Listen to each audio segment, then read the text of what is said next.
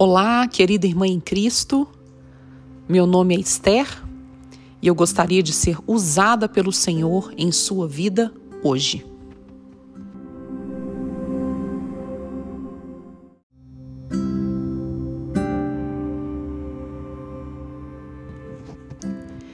Resolvi falar hoje sobre um tema que muitas vezes é tratado de forma pejorativa, carregado de amargura e como se fosse um verdadeiro fardo. Resolvi falar da sogra. Como ela é tratada injustamente. Ah, mas isso é porque você não conhece a minha sogra, Esther.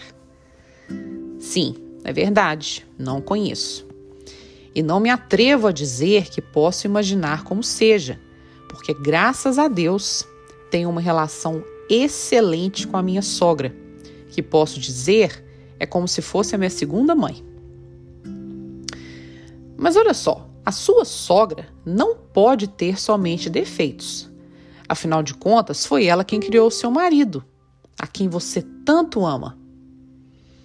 Além disso, vocês têm algo muito importante em comum: o amor pelo seu esposo.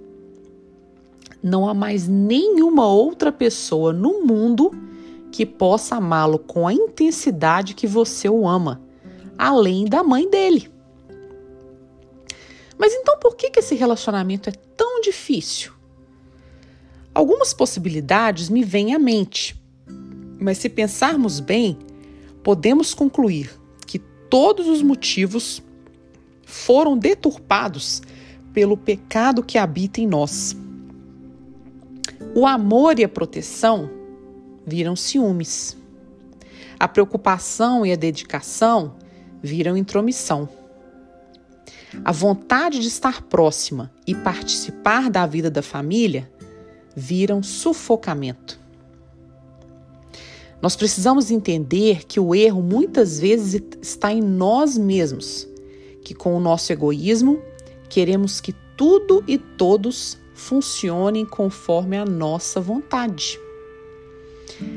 Amada, preste bem atenção. Para termos a sogra ideal, antes de tudo, nós devemos ser a nora ideal. Quanto temos contribuído para a saúde desse relacionamento nora e sogra? Nós estamos auxiliando os nossos esposos para que eles vivam em amor com a sua mãe? Ou nós estamos instigando a desunião entre eles? Deus nos deixou um exemplo de relacionamento entre sogra e nora na bela história de Noemi e Ruth. Quando Ruth perdeu seu esposo, Noemi a libertou do compromisso que Ruth teria para com eles e lhe deu a oportunidade de voltar para sua família reconstruindo assim a sua vida. Mas Ruth sabia que quando decidiu se casar, ela também decidiu ter Noemi como sua mãe. Uhum. Quando nos tornamos uma só carne, os pais, os problemas, as alegrias, tudo passa a ser nosso também.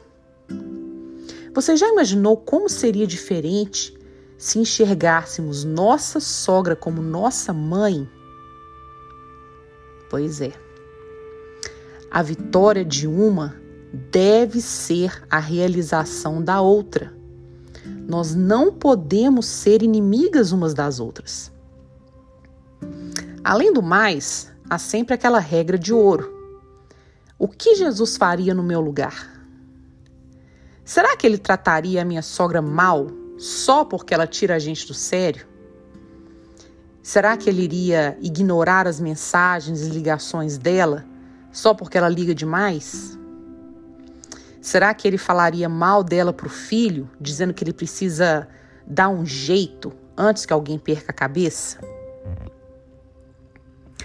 Controlarmos nossos pensamentos e ações faz parte do nosso processo de santificação. Sermos mais parecidas com Cristo implica em dominarmos nossos sentimentos e amarmos não por causa de, mas amarmos apesar de. Vamos orar? Pai querido, obrigada pela oportunidade de podermos conhecer nossa segunda mãe através do nosso matrimônio. Nos ajude a manter esse relacionamento saudável, Senhor. Que possamos ser instrumento de bênção na vida de nossos esposos, aproximando-os de seus pais e não os afastando deles. Fique conosco e nos abençoe. Que tenhamos nossos corações prontos para acolhermos nossas sogras em amor. E assim como Ruth, que possamos escolher honrar como rainhas aquelas que, criaram os nossos príncipes. Seja abençoada.